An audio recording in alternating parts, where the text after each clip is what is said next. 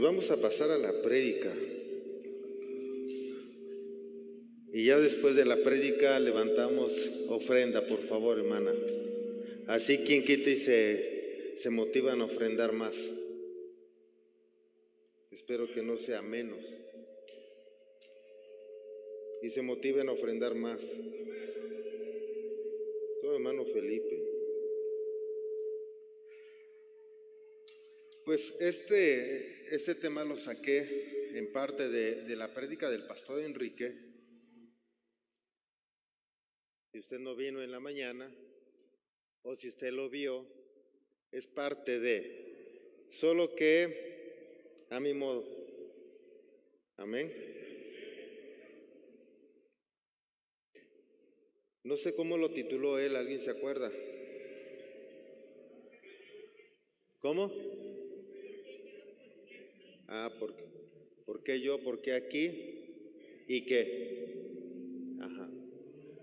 Bueno, puedes ponerle igual. ¿Por qué yo?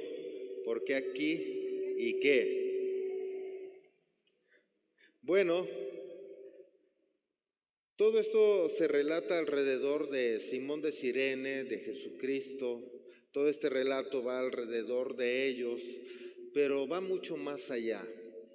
Mucho más allá de lo que superficialmente pudimos haber visto. A mí realmente cuando, cuando él mostró una parte que, que en realidad yo no había visto, sí me quebrantó porque a pesar de que no lo has visto, está ahí. Ayer antier yo estaba preparando un tema justo para, para la prédica de, del Congreso y ahí mencionaba una porción en donde si tú pecas, inconscientemente aún te es tomado por pecado. Así que aun si pecas por ignorancia, has pecado. Y tenías que sacrificar un cordero por ese pecado, el de ignorancia, y que por eso habías cometido el pecado. Pero ahora está hablando de algo totalmente opuesto, es de una bendición, aunque lo hagas inconscientemente ahora recibes bendición. Y si por el otro lado estamos pensando que, que Dios dice que te demanda esa falta, pero también por el otro dice que te bendice. ¿Sí, amén? Así que si tú haces lo correcto, hay bendición, aunque ni sepas que estás haciendo lo correcto.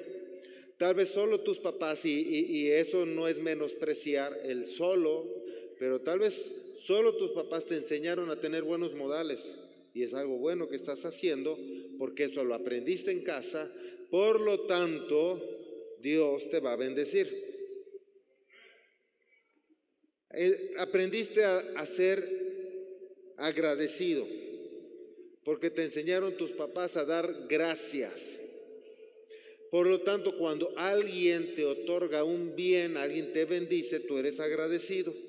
Y cuando eres agradecido, también estás haciendo un bien, porque estás dejando un impacto en el corazón de la persona que te está dando ese bien, un impacto positivo, porque le estás diciendo gracias. ¿Me explico? Porque si no, cuando tú bendices a alguien y ese alguien no te da las gracias, ¿cómo te sientes?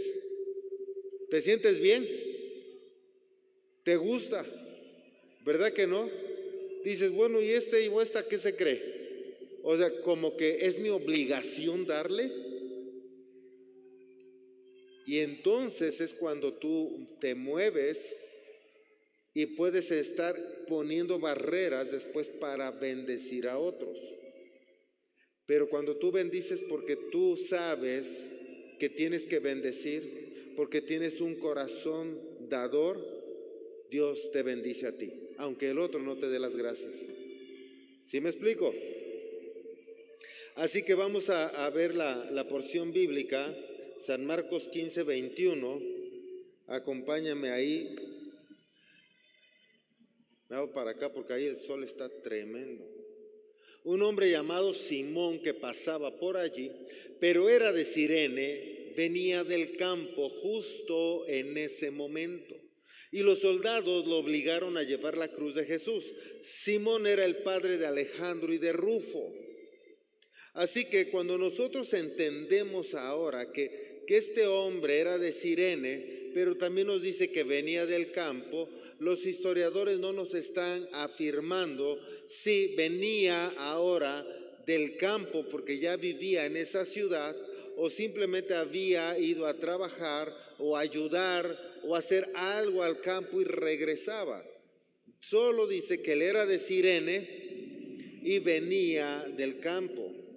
Pero ahora vamos a entender que Sirene estaba aproximadamente a tres mil kilómetros y en ese tiempo no viajaban en carro ni en avión. Normalmente era a pie y era un promedio de tres meses.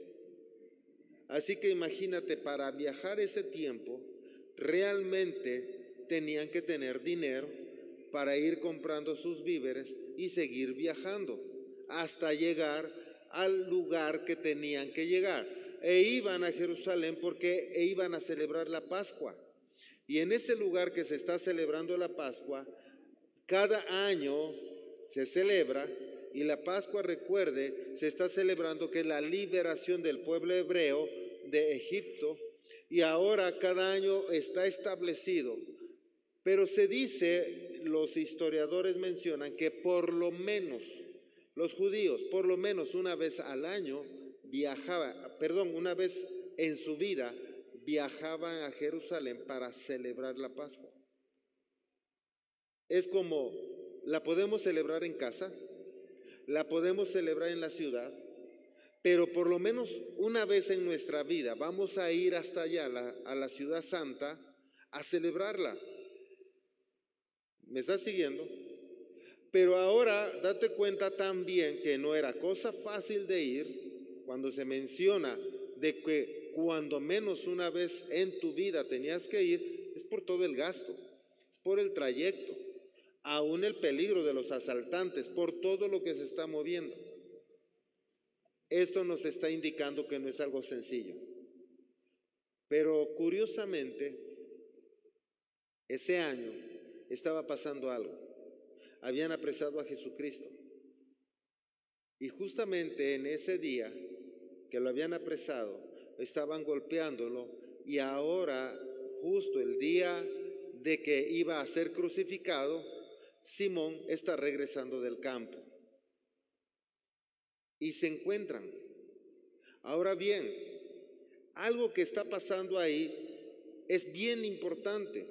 Lo que está sucediendo es que Simón viene del campo, y quizá como muchos de ustedes, porque tenemos que imaginar lo que está pasando ahí, sucede un accidente.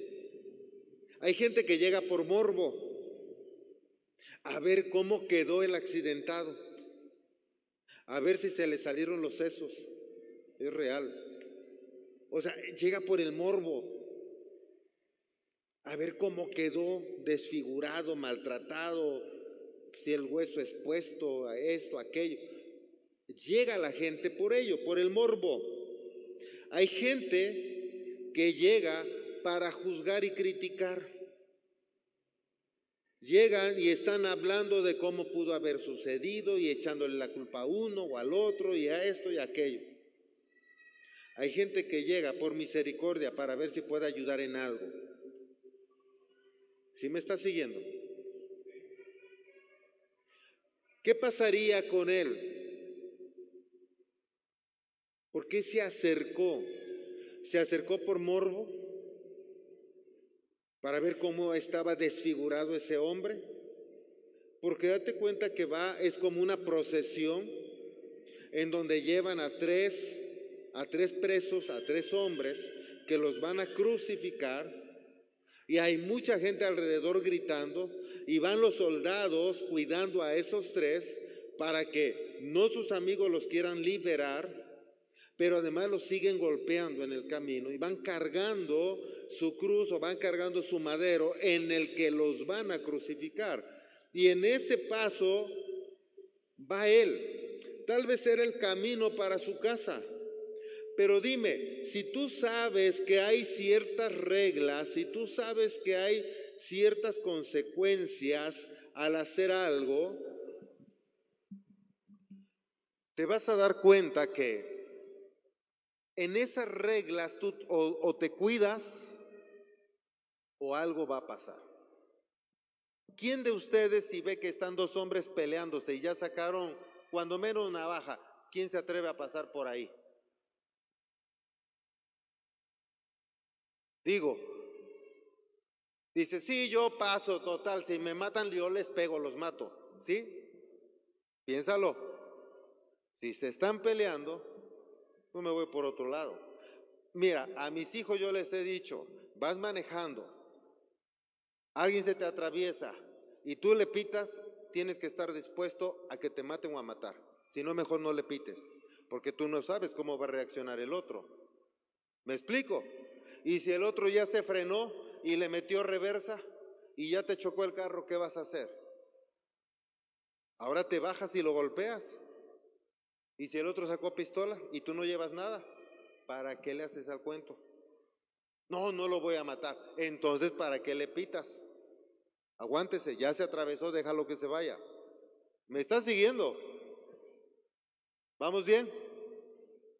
¿Quién entonces, sabiendo, observa bien, que en ese tipo de actos los romanos tenían por regla, di conmigo, por regla, que si uno de los presos no soportaba su madero, podían agarrar a cualquiera, los soldados, a cualquiera de los que estaban ahí de curiosos y obligarlo a que llevaran el madero. Y si se negaba, ahora podría ser un preso más, un colgado más. ¿Me estás siguiendo? Ahora dime, ¿te acercarías tú?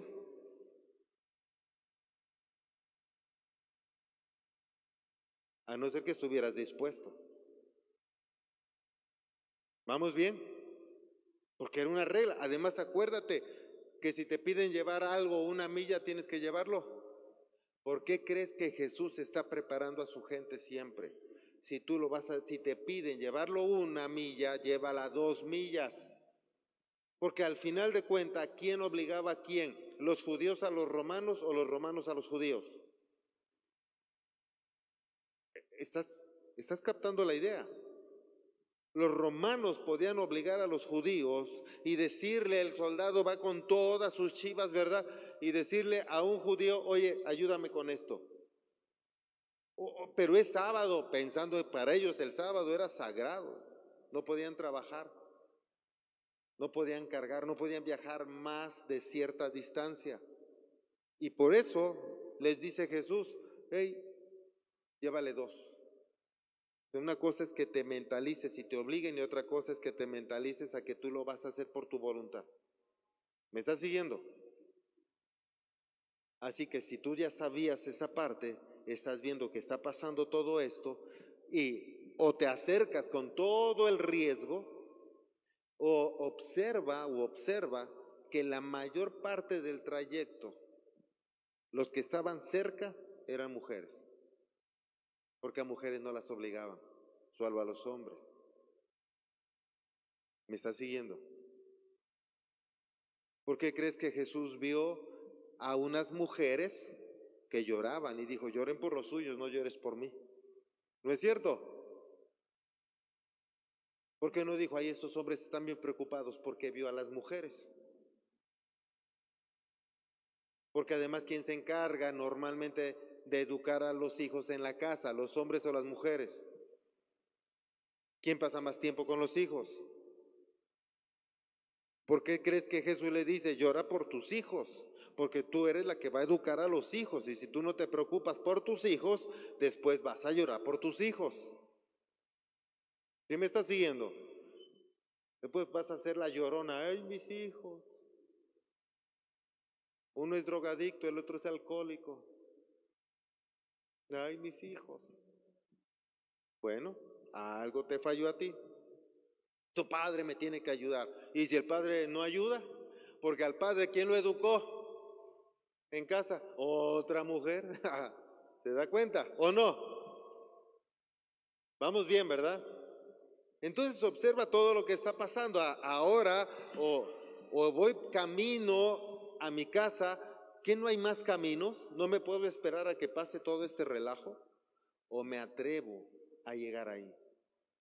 Y si me atrevo a acercarme, algo puede pasar. ¿Y me está siguiendo? Y pasó. Ahora lo obligaron porque dice ahí un hombre llamado Simón que pasaba por allí, pero era de Sirene, venía del campo justo en ese momento y los soldados le rogaron, le suplicaron que si podía ayudar. ¿Qué dice? Lo obligaron. O sea, no es si quieres, compadre. Lo jalaron, igual le apuntaron con la lanza y no es si quieres, es ayúdalo. Pero hay algo importante, pon ahí punto uno. Estaba preparado para ir a celebrar la Pascua. Cuando Simón, en toda su vida, fue instruido para celebrar la Pascua cada año, él estaba preparado. Él sabía que en ese lugar no era el primer año que sucedía eso, que estaba ahora invadido por los romanos y que los romanos acostumbraban a matar a la gente de esta manera. Y que cuando los romanos, como no creían, ¿verdad?, en este Dios judío, y hablo del Padre, no de Jesús, como no creían en esto, para ellos era lo mismo eh, cualquier día matar a la gente, matarlo en viernes, en sábado, no importaba el día. ¿Sí me está siguiendo? No había un día sagrado. Así que se tenían que preparar mentalmente para que si llegaban a la ciudad algo podría estar sucediendo y tenían que conocer las leyes y las reglas de lo que ahí podía estar pasando. ¿Me estás siguiendo? Así que tú, aunque eres cristiano, tienes que instruir a tu hijo a que se prepare y a que conozca las leyes del mundo para que no rompa esas leyes y al rato sea un preso del mundo. Él conozca las leyes y no esté violentando las leyes, porque aunque no somos del mundo, vivimos en el mundo y tenemos que cumplir esas leyes. ¿Me estás siguiendo? Así que observa, él estaba preparado para ir a la Pascua. Dos, estaba preparado para cargar la cruz. Algo podía pasar. Si tú vas caminando, hijo, y de pronto pasa esto y los soldados te dicen que tienes que ayudar, ayuda, no te opongas, porque al rato si tú te opones puedes terminar como un preso y después al que van a estar colgando en el madero seas tú mejor no te opongas. ¿Me estás siguiendo? Mira, hijo, si tus amigos te dicen, tómate una cerveza, no pasa nada. Ay, mi hijo, pues hazlo. El pastor dijo, no te opongas. ¿Y me estás siguiendo? No, no confundas. No estés confundiendo las cosas. En este caso era un acto en donde lo podían llevar preso y ser crucificado. Y entonces le están pidiendo que ayude, que apoye en algo. Es como que, mira, tú vas, hay una marcha, vas a México y de pronto están bloqueadas las casetas y están los cuates ahí, te dicen, tú no pagues en la caseta, no des nada, es gratis, pásale libre, solo danos a nosotros algo. Y tú te opones, igual patean tu carro y te lo rayan. Mejor dales a esos, no te opongas. ¿Sí me estás siguiendo? Porque luego por oponerte a estos, ahí se viene toda la bola de estos cuates y te dañan tu carro o te dañan a ti. Estás viendo la comparativa. A esto sí no te opongas. He visto a cuánta gente que hay retenes y se oponen que porque la ley me ampare, que no me tengo que... Mira, si no llevas nada, no llevas droga, no llevas armas, ábrele la cajuela, ¿cuál es el problema? ¿Me estás siguiendo? ¿Por qué te opones? Porque si tú te opones van a decir, ah, ¿y por qué se opone este cuate? algo lleva, algo trae. ¿O no es cierto? Y no porque tiene tanto temor a que lo revisemos. Y ahora el otro se pone más necio y tú más y el otro más. ¿Quién crees que va a ganar? ¿Tú o el que está ahí en el retén? ¿Me estás siguiendo? De eso se trata. Tú tienes que saber dónde te vas a oponer y dónde no, pero tienes que preparar a tus hijos y tienes que enseñarles, mira, puede pasar esto, puede pasar aquello. Cuando pase esto, actúa de esta manera. Cuando pase aquello, actúa de esta otra. Hay momentos en que sí, si los amigos te invitan, o ponte, ponte firme en lo que ya te he enseñado, camino de bien. Si está pasando esto otro, ah, no te opongas. Dale, sí, vámonos. No estés cuestionando, no estés preguntando. ¿Sí me estás siguiendo? Si hay marchas y van pintando cosas, mira, dale la vuelta, vete por otro lado. No importa que camines más, pero no te unas a eso. Si te unes a esa marcha, van a pensar que vas con ellos. Y si de pronto viene la policía o viene los soldados y quieren levantar a todos estos, igual te levantan a ti. Y dices, pero no venía con ellos, ¿cómo sé? Estabas ahí. ¿Me estás siguiendo? Entonces tienes que tener este cuidado. Él estaba preparado para cargar la cruz. ¿Por qué también te digo que estaba preparado para cargar la cruz? Porque aunque lo obligaron y le dijeron que cargara él, había una cosa más. Si tú vas, ah, esto está bueno si hay un mitin, hay un desfile, una manifestación de homosexuales, nada más checa esto, y va al desfile de todos los homosexuales, y tú dices, es que vivo allá, y ahí va, pues no importa, es una cuadra, y vas con ellos. ¿Sí o no? ¿Sí vas con ellos? Hombres, van con ellos algunos dicen, pues a lo mejor no, ni cuenta se van a dar. No, yo no iría con ellos. Mira, eh, tú serías el primero. Y ahí iba el pastor. Ahí iba. Tú no ibas a decir, iba pasando esa marcha por su casa. Tú ibas a decir, ahí iba. ¿Qué crees que dirían de ti? Ahora, él al cargar la cruz, se estaba arriesgando que dijeran, era un preso. ¿No es cierto? Era un preso, era uno más de ellos. Tu nombre, tu apellido, el de tu descendencia, quedaba señalado. ¿Me estás siguiendo? Podría yo haber preferido no sé tú. Es decir, pues me resisto y si me matan, ni modos, a pasar la vergüenza de que digan era uno de ellos o estaba preparado y decir pues ni modos.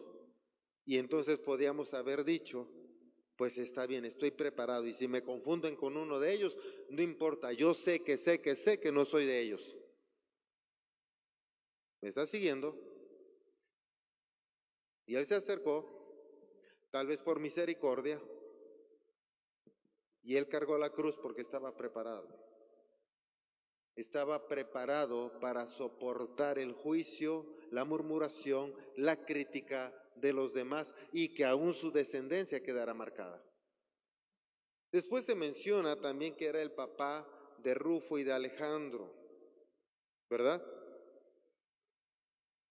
Ahora observa esta parte al mencionar, y este, acuérdate de otros evangelios, si este es Santiago, el hermano del Señor, ¿a cuál Señor? Porque sabes que es Jesús.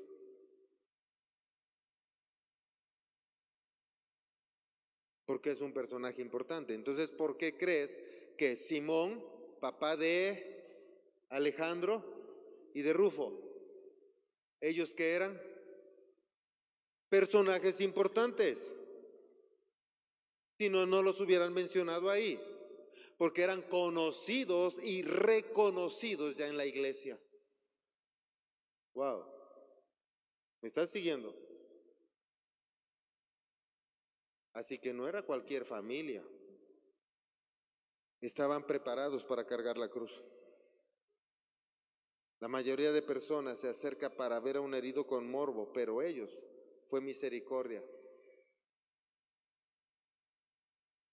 La mayoría de personas se acerca con temor, con la capacidad de negación, de negar yo no fui, no vi nada. Pero él se acercó con la intención de ayudar porque sabía que estaba preparado para eso. ¿Me está siguiendo? Él estaba preparado para ensuciarse con la sangre de otros.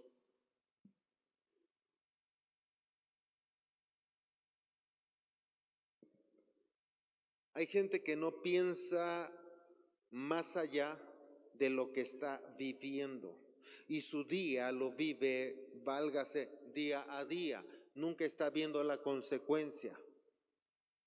Hace no mucho yo vi, no, recuerdo dónde, yo sé que el hermano Gabriel sí se acordará, yo no recuerdo dónde, había llegado creo que un tráiler y se metió eh, de la pista, ¿verdad? Este lugar para frenarse y lo estaban vaciando y después llegó otro tráiler y ¡pum! se llevó a toda la gente que estaba ahí saqueando el tráiler, ¿no es cierto? Porque no pensaron, bueno, llegó un tráiler y lo vamos a desvalijar y si le empezamos a saquear lo que trae, jamás pensaron, y si viene otro, ay, no, no creo. Dos, uno tal vez, pero dos, y toma la compadre que se los lleva. Se llamaban. Porque no estaban preparados. ¿Me estás siguiendo? Pero él estaba preparado para ser ensuciado por sangre. Porque si me acerco a donde hay un herido, ¿qué hago si el herido está ahí solo? Acaba de pasar un accidente, ¿qué haces? ¿Te vas corriendo? ¿Para qué te paraste? Están pasando los carros, lo jalas a la orilla, te vas a ensuciar de sangre. ¿No es cierto?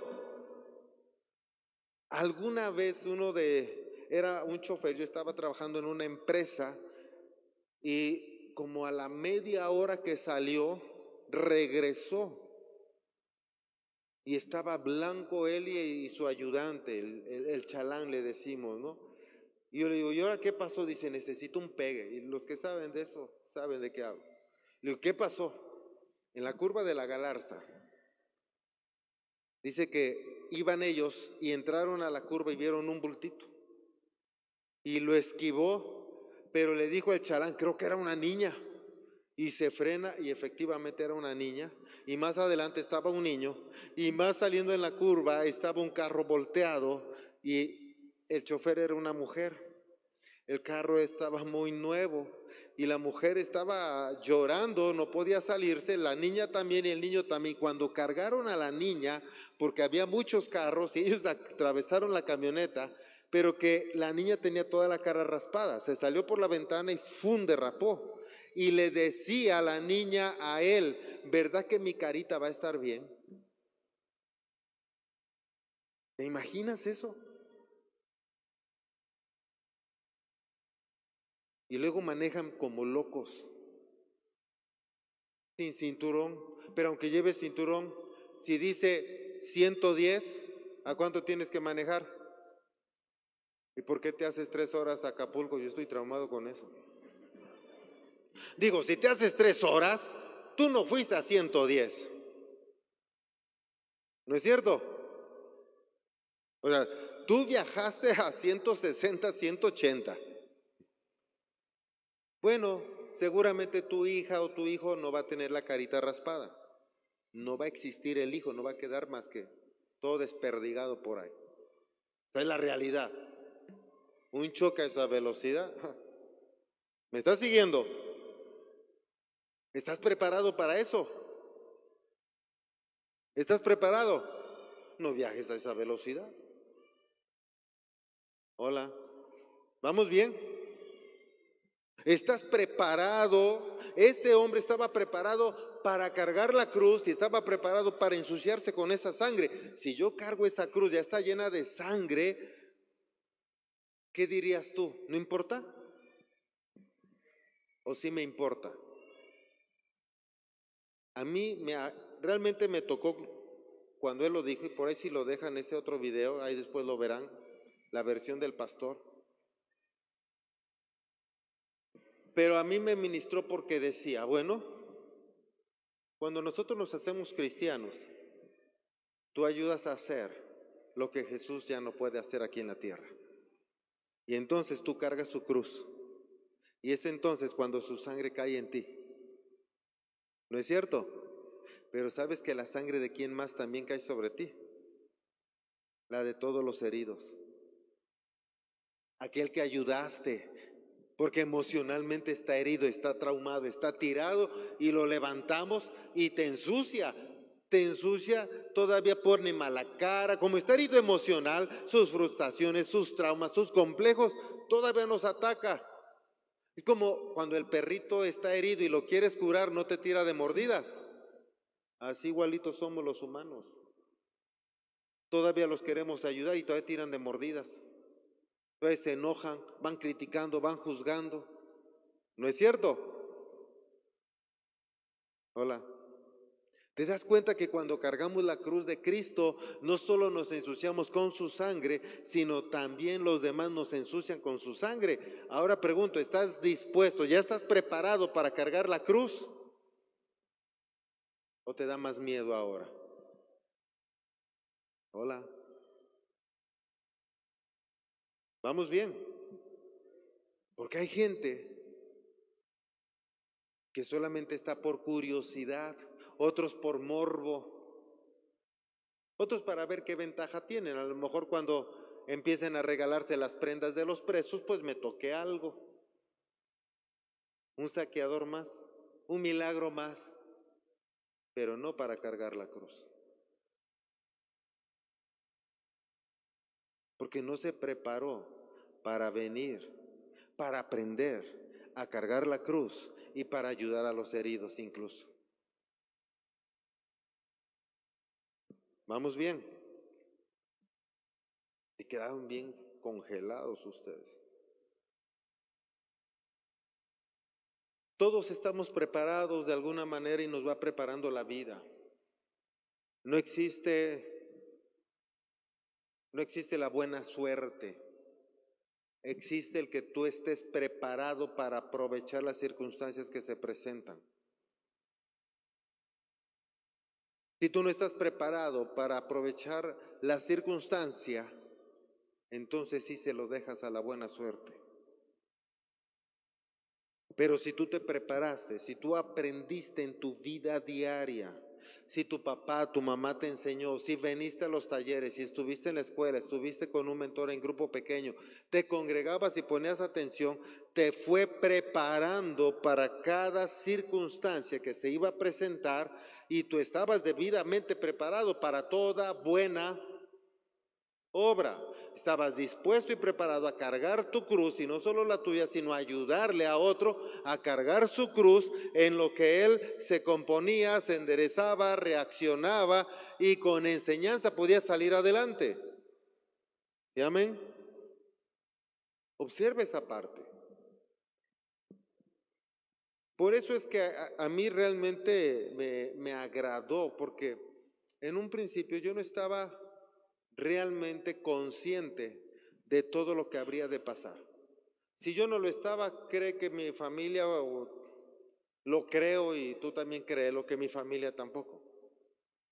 No estábamos preparados, más bien, no estábamos conscientes, pero sí estábamos preparados. No estábamos conscientes de toda la dimensión y sé que aún viene más. Pero preparados estamos, mas no conscientes. Pero algo había pasado ya en mi vida. Y algo me mostraba aún hace un rato Dios, y yo sé que es Él.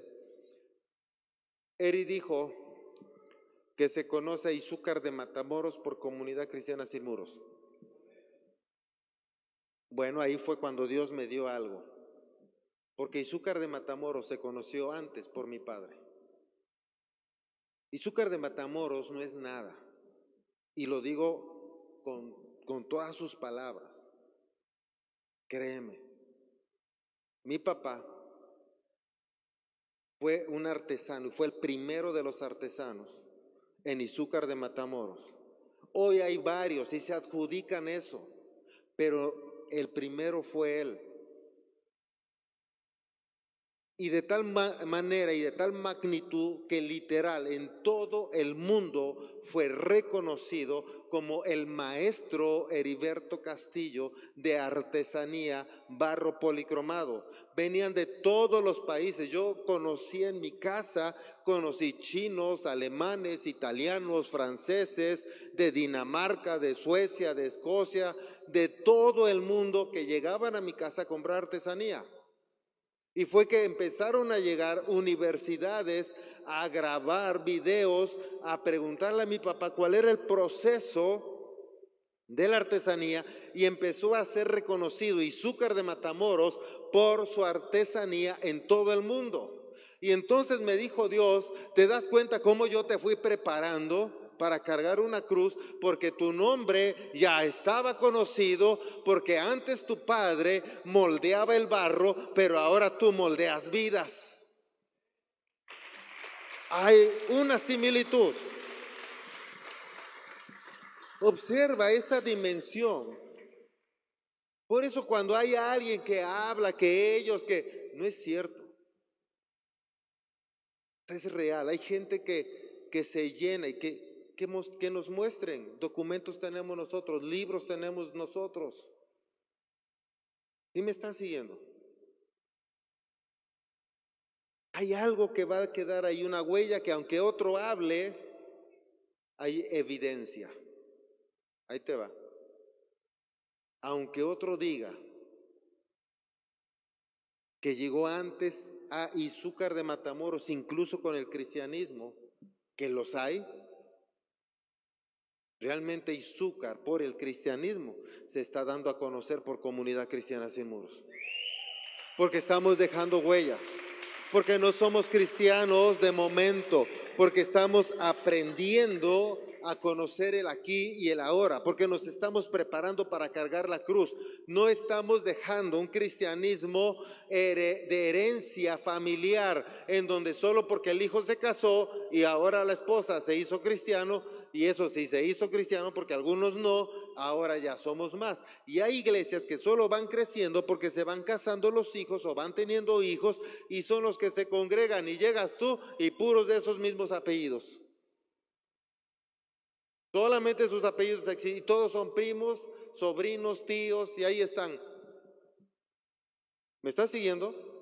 Pero en el caso de nosotros, Dios nos preparó para cargar la cruz de otro, alguien que va herido, alguien que va lastimado, no acercarnos por morbo, sino por misericordia.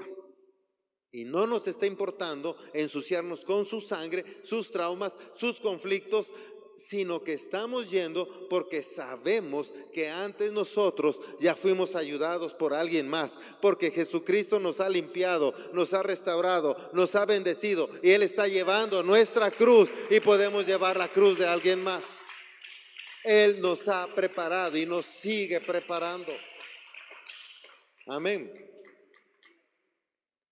Así que si tú aprendes a conocer el aquí y el ahora, Tú sabes que estás listo para eso.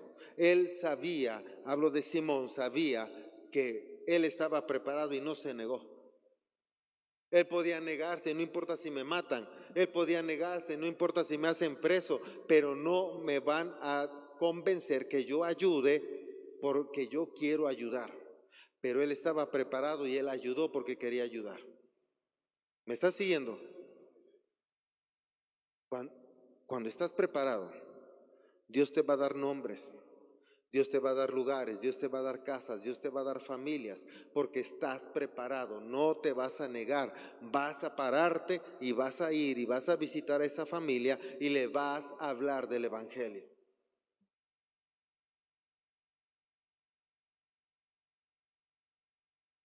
El problema es cuando no estás preparado y es cuando tú dices, es que Todavía no sé cómo hablarles.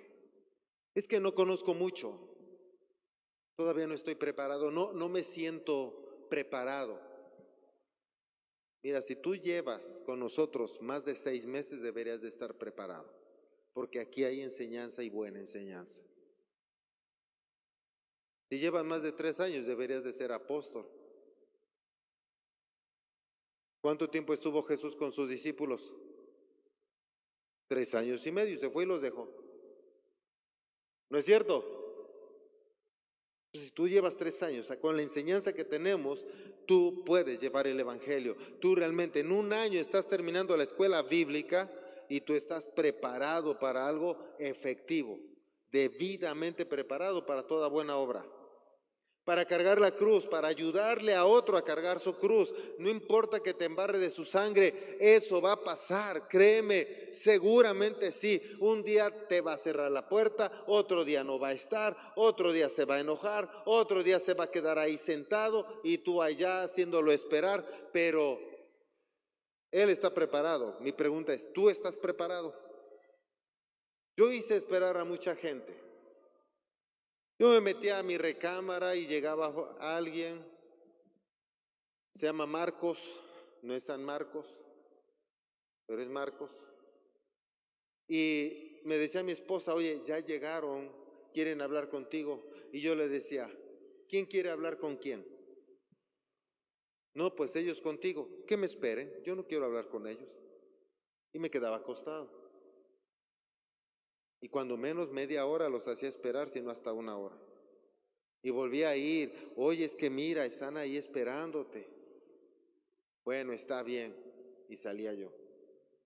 Después de media hora o una hora. Y ahora soy pastor.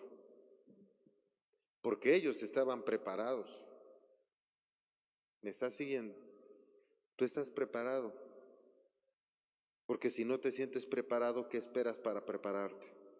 Si tú conoces el aquí y el ahora, tú vas a saber que cuando tú estés ahí, se dirá fulano de tal o papá de fulano y sutano, porque tus hijos serán reconocidos, vas a dejar huella y la huella quedará en la historia, porque no serás parte de comunidad cristiana sin muros, tú serás alguien que hace comunidad cristiana sin muros. Hay una gran diferencia. Que tú digas es que yo voy a comunidad cristiana sin muros y tengas que decirlo o que la gente te conozca y te reconozca y diga es que tú hablas como ellos. Se me hace que tú vas a esa iglesia, ¿verdad? ¿Sí me estás siguiendo? Hay una gran diferencia. Cinco. El cuatro es conocí el aquí y el ahora. Cinco. No se conformó con el momento. Porque él se hizo discípulo y, se habla de que sus hijos también, y se mencionan en Romanos, se mencionan en Hebreos a Rufo, y se cree que ese Rufo de allá es este Rufo, hijo de Simón. Así que, luego entonces, tú te conformas con lo que estás viviendo hoy.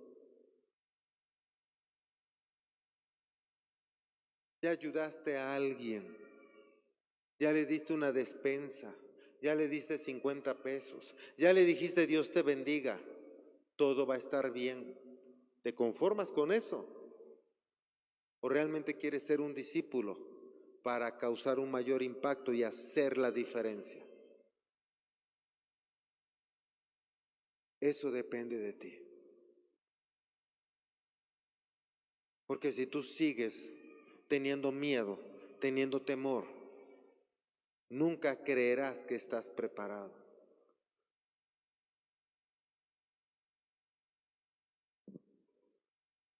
Sería bueno que un día, aunque sea con mancuernas de cemento, piedras, la olla de los frijoles, hagas algo de ejercicio. Y cuando sientas que el músculo está por tronar, sigue haciendo. Y ya no aguantas y el dolor sigue haciendo. Si tú quieres hacer músculo, quieres quemar grasa, tienes que hacer ejercicio y duele. Si quieres tener flexibilidad, duele.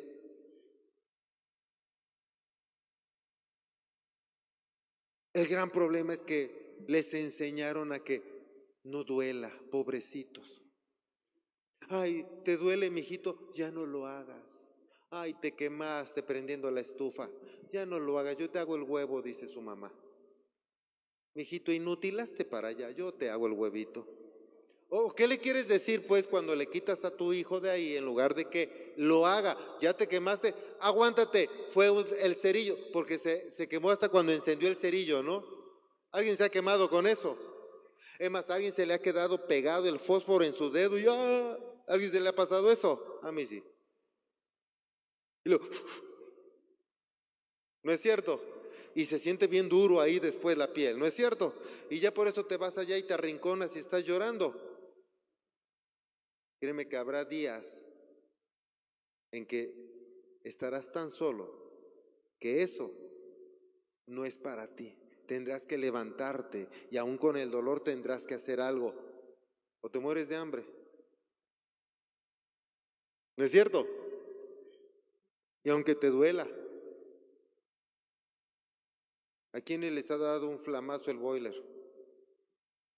A ellos, ¿a quién más? ¿Juntos? Espero que no, ¿verdad? ¿A quién más? Allá otro, otro, y los demás nunca han prendido un boiler, o, o lo hacen bien. Y luego sin pestañas, sin cejas, ¿verdad? Tus mechitas, yo me dio un flamazo. Y entonces date cuenta, te da el flamazo, ya no vuelves a prender el boiler jamás. Ahora me baño con agua fría. Bueno, es que quiere decir que no te esforzaste. No viste cuál fue tu error, no aprendiste y no seguiste. Lo mismo va a pasar en tu vida como cristiano. Va a haber situaciones que te lastimen, que te duelan, pero aquí no se trata de ya no lo hago. Ay, me dolió. Ay, me juzgó. Ay, me criticó. Ay, pobre de mí, me arrincono. Me quemé y me duele. Me está juzgando, me está viendo. ¿Qué importa que te juzguen, te critiquen? ¿Qué crees? Si los perros ladran es porque avanzamos. Bueno, ¿qué quieres? Si no te critican es porque no estás avanzando. Si no hablan mal de ti es porque no están avanzando. ¿No es cierto? Si te critican de cómo cantas es porque te escucharon cantar o no. Ah, a los demás no participaron, no hubo nada. ¿No es cierto? Se perdieron eso. ¿Sí me estás siguiendo? Si acá predicamos y nos dicen, ay, no predica bien, cuando menos estamos dejando huella, y el que dice no predica bien, seguramente se la pasa criticando, y como solo se la pasó criticando, no ha hecho nada relevante. En cambio, nosotros vamos de victoria en victoria y de gloria en gloria. ¿Te das cuenta? Hacemos la diferencia. No importa que te critiquen. Haz la diferencia, pero tienes que estar tú listo para hacerlo. Insisto, Dios ya te preparó. Toda la vida que has tenido es porque Él te ha estado preparando para que celebre su Pascua.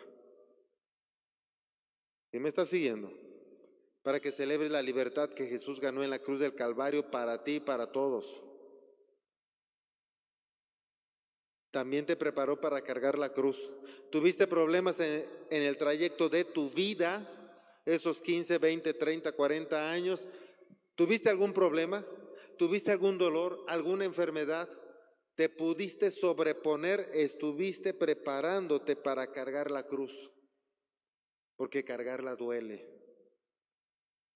Y si estás preparado, porque yo creo que estás preparado, entonces toma tu cruz y sígueme. No te quedes sentando.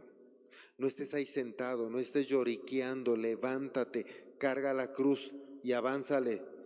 Me voy a embarrar de sangre. Dios te preparó para ensuciarte con sangre, porque antes Él cargó tu sangre, Él cargó tus problemas, Él cargó tus pecados. Por sus llagas tú eres sanado. ¿Me estás siguiendo? Entonces ahora nos toca hacer lo mismo con alguien más. Ahora es nuestro trabajo ir y levantar, ir y restaurar, ir y bendecir, ir y sanar, ir y liberar. Es el tiempo de comunidad cristiana sin muros para liberar al que está cautivo es el tiempo para sanar al enfermo, es el tiempo de restaurar familias, es el tiempo de ser de bendición, es el tiempo de cargar su cruz, porque ellos no saben cómo, pero tú sí sabes cómo. Ellos ya se cansaron, ya les golpeó tanto el enemigo que ya se cansaron. Es el tiempo de que tú les ayudes por un trecho. ¿Me estás siguiendo? Tienes que aprender a conocer el aquí y el ahora. Cuando Dios te dice es el momento. Y yo creo que tu momento ya no es hoy ni mañana, ya fue. Ya fue. O sea, es como que ya estás atrasado en tu aquí y ahora.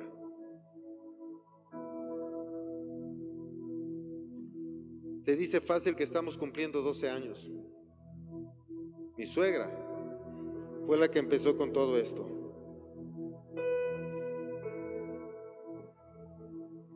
Mi esposa y yo nos estábamos divorciando. Ellos sintonizaron la radio y estaba una pastora de Puebla predicando justo de restauración matrimonial. Pidió que alguien viniera, llegó de Puebla. Empezó a hacer su grupo pequeño y cuando empieza a trabajar y empezaron a venir, después de un tiempo dejó de venir esa persona, venía más en lejos y mi suegra no podía, se le perdía la gente, se le iba. En las fiestas era muy chistoso porque cargaba su televisión, cargaba su DVD y ponía películas cristianas y todo el mundo se iba. Y a mí me daba pena irme. Eso es real, me daba pena irme. ¿Cómo la voy a dejar ahí? Y ya carrió su tele y la vino cargando. Perdón, suegra, pero yo decía, y la viejita vino cargando. Y me daba pena y me quedaba. Y entonces me alcanzó la sangre de Cristo Jesús. Y un buen día me dijeron, oye, ¿y si tú das una enseñanza? No, yo no sé. Y el copastor, porque de hecho era copastor allá en Puebla él, que me trae un libro de discipulado y dice, ten, lee esto. Y yo, yo no quiero. Ten, es que mira, la gente necesita. Y lo empecé a leer y me gustó. Y dije, pues esto habla de liderazgo y esto es bueno, yo, yo quiero ser líder, aunque no me gusta esto del cristianismo. Pero sí, pobre gente, pobres señoras y eso, y vienen y que sus maridos y que sus hijos, y empecé a ver eso, que los maridos, que los hijos, que uno drogado, uno borracho, que viviendo en pobreza. Empezamos a visitar gente con mi esposa y que si vivían acá en una pobreza total, y aparte algunos de pobres son cochinos, ¿verdad? Pero no es lo mismo pero veíamos y decíamos, wow, qué tremendo todo esto. Esta vida está tan fea porque empecé a ver esa vida de esa gente. De alguna manera empecé, mis ojos se abrieron a ver esa necesidad. ¿Me está siguiendo? Y eh, algo se movió dentro de mí. Una misericordia se movió. Yo no iba por morbo para ver qué tan pobres eran, o si no tenían que vestir, o cómo vivían. Yo iba porque veía esa misericordia, perdón, esa miseria, y la misericordia se extendía para ver si algo podía yo ayudar y ellos fueran prosperados, y que el Dios en el que ahora ya empezaba a creer podía bendecirlos y empezaba a cargar esa cruz de ellos y me sentía yo agobiado y me sentía triste por cómo vivía esa gente. Y me fueron soltando y empecé a tomar más cursos y más cursos hasta que el Señor me llamó para pastor. No quiere decir que a ti te llame para pastor. Pero tal vez ya tienes misericordia por el que está perdido, te tiene misericordia por el que está en alguna adicción, por aquella familia que es disfuncional. Tal vez ya estás extendiendo misericordia, ya empezaste a ver eso y tal vez ahora te duele que la gente viva así y tú digas, no es posible, no me gusta que esté. Yo tengo un Dios de poder y yo tengo un Dios de gloria y tengo un Dios que restaura y tengo un Dios que bendice y tengo un Dios que sana y tengo un Dios que hace que todo sea nuevo. No es posible que la gente viva así. Mi Izúcar no puede vivir así. Y si tú eres de los que ya está pensando en eso, estás listo para, para cargar la cruz. Tú ya estás listo. Porque no es de que tengas fuerza y tengas un cuerpezote, es que tengas compasión, misericordia, es que tú tengas ahora ese amor por la necesidad de esa gente y digas, quiero ayudarlos. Dios, úsame. Y créeme, Él te dará la fuerza, te dará la sabiduría, la inteligencia, los dones necesarios para que puedas ayudar. Eso va a pasar. Créeme.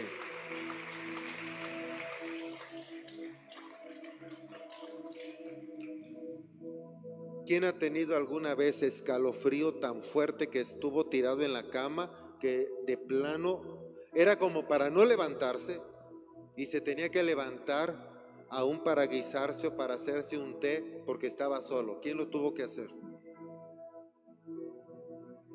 Los demás pueden decir gracias a Dios que no tuve que hacerlo porque estaba solo. Alguien lo hizo. Pero aquellos que lo hicieron porque estaban solos, se generó una fuerza mayor. Y esa fuerza mayor que se generó en ti te hace ser. Porque ahora dices, aunque duele, me puedo levantar y una y otra vez me levantaré. No importa cuánto duela, yo seguiré hacia adelante, porque yo sé a dónde voy, camino de bien y no de mal, porque yo sé que aunque duele, esto no es para mí. Lo que es para mí, lo que Dios ha preparado, ese futuro que Dios tiene para mí, ese futuro que estoy viendo, y aunque el proceso puede doler, eso es lo que yo quiero. Y tú te vas a levantar. Y no importa que la gente te menosprecie y te rechace, te duele, sí nos duele, pero dices, bueno, ahí te va una extra. Cuando tú le das una enseñanza de valor a alguien y ese alguien no le da el valor que tiene la enseñanza, él se perdió la enseñanza, tú te quedaste con el valor de la enseñanza y la enseñanza.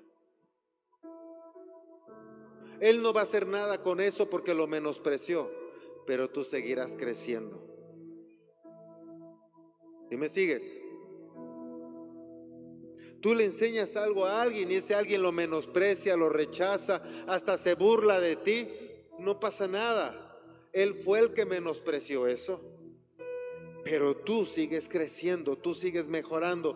En el camino nos hemos encontrado nosotros a mucha gente que nos ha criticado, nos ha juzgado, ha murmurado, ha hablado mal y estaban esperando nuestra derrota, estaban esperando que comunidad cristiana dejara de ser. Pero ¿qué crees?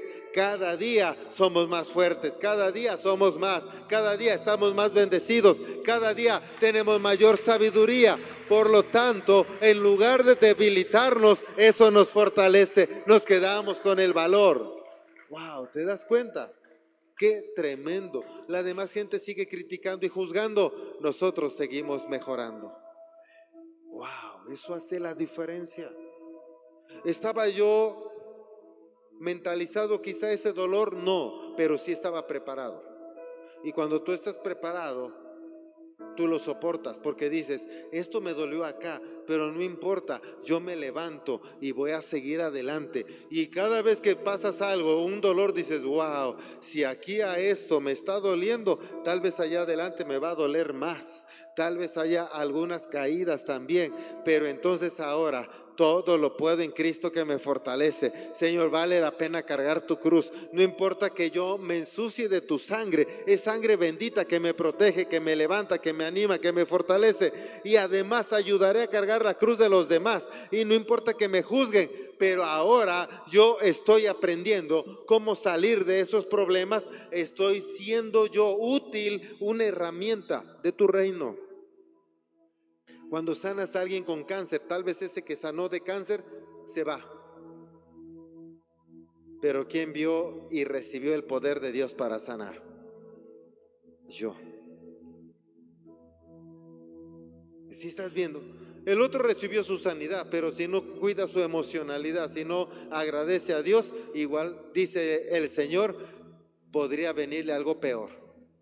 En cambio yo, yo disfruté viendo cómo fluía el Espíritu Santo y ver cómo sanaba y cómo aquel ahora podría estar sano, como aquel que tenía antes artritis, como aquel que aún quizá solo migraña.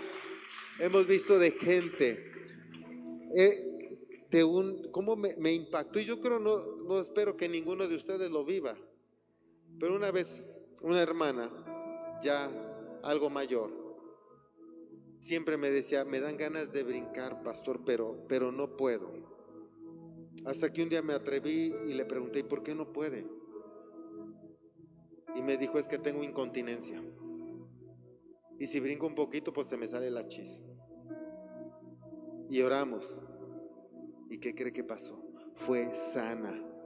Y ella pasó a dar testimonio y fue sana. Y se imagina de toda la situación que se libró a partir de entonces todas las vergüenzas que se libró. Ahora, yo me quedé con esa gloria. Ella no sé qué sea de su vida. ¿Sí me está siguiendo? Y he visto gente que ha sanado, insisto yo, de migraña. Sus dedos ya chuecos, artritis y se le han enderezado. Han pasado a dar testimonio. Y yo he visto eso. Ahora, ¿qué hagan ellos con ese milagro? Yo no lo sé. ¿Qué hagan ellos con esa palabra que he soltado? Ellos podrían haber dicho, ¿y cómo es que Él hace eso? Quiero saber lo que Él sabe para que igual yo le pueda servir a Dios y hacerlo con otro o solo conformarme con el milagro. Eso lo decides tú. En cambio, los que hacemos los milagros en el nombre de Jesús, disfrutamos algo más. Ponte de pie.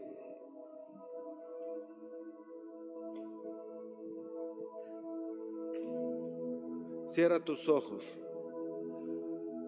y mira tu vida.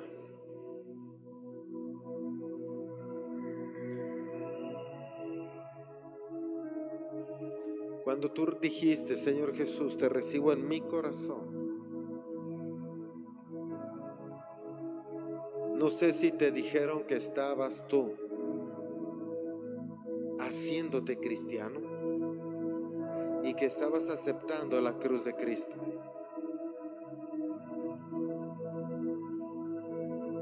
Ahora estabas ayudándole a cargar su cruz.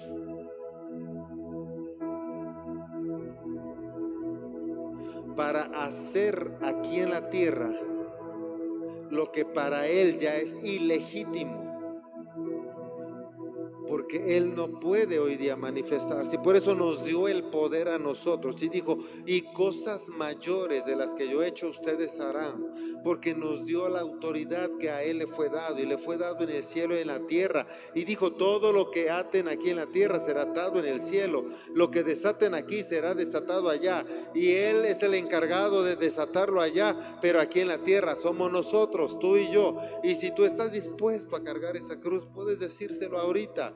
Señor, no lo había entendido, pero es una dicha poder ayudarte con esa cruz. Sé que en esa cruz van los pecados, en esa cruz van las enfermedades de muchos. Es una dicha poder cargar en parte eso. Y sé que no es una cruz de madera la que voy a cargar. Es cuando yo vaya y le comparta a alguien y ese alguien me comparta sus penas, me comparta sus problemas, me comparta sus angustias. Cuando me comparta aquello que le está doliendo, le está lastimando, estoy cargando tu cruz, esa cruz que él está llevando. Pero sé que, que lo haré libre en tu nombre, por la enseñanza, por tu espíritu en mí. Gracias, precioso Señor, por darme esa gran oportunidad. Y sé que un día día mis hijos harán algo más grande. Y entonces dirán, así como de Simón, que Simón es el padre de Rufo y de Alejandro, dirán, Heriberto es el padre de Heriberto, de Hernán, de Efraín, de Guadalupe. ¿Tú qué puedes decir? Un día, un día dirán, tal vez tus hijos ya tienen nombre, tal vez ya nacieron. Si no han nacido, no tienen nombre, puedes decirle, Señor, un día dirán que soy el padre de alguien que será reconocido en la iglesia. Soy el padre de alguien que estará en autoridad en la iglesia. Y no solo será conocido en una iglesia local, será conocido en la iglesia nacional, en la iglesia mundial. Será altamente reconocido. Y aun cuando mencionen su nombre, aún en lo espiritual será conocido. Porque cuando se mencione el nombre, tu gloria estará respaldándolos a ellos. Y entonces aún los demonios se van a sujetar. Las enfermedades se van a sujetar. Y aun cuando llegue mi hijo a cierto lugar, eso, ese ámbito espiritual será limpio por tu gloria en ellos. Yo lo creo porque tú estás en ellos, porque tú fluirás a través de ellos, porque tú hablarás a través de ellos, porque tú harás en ellos. Díselo.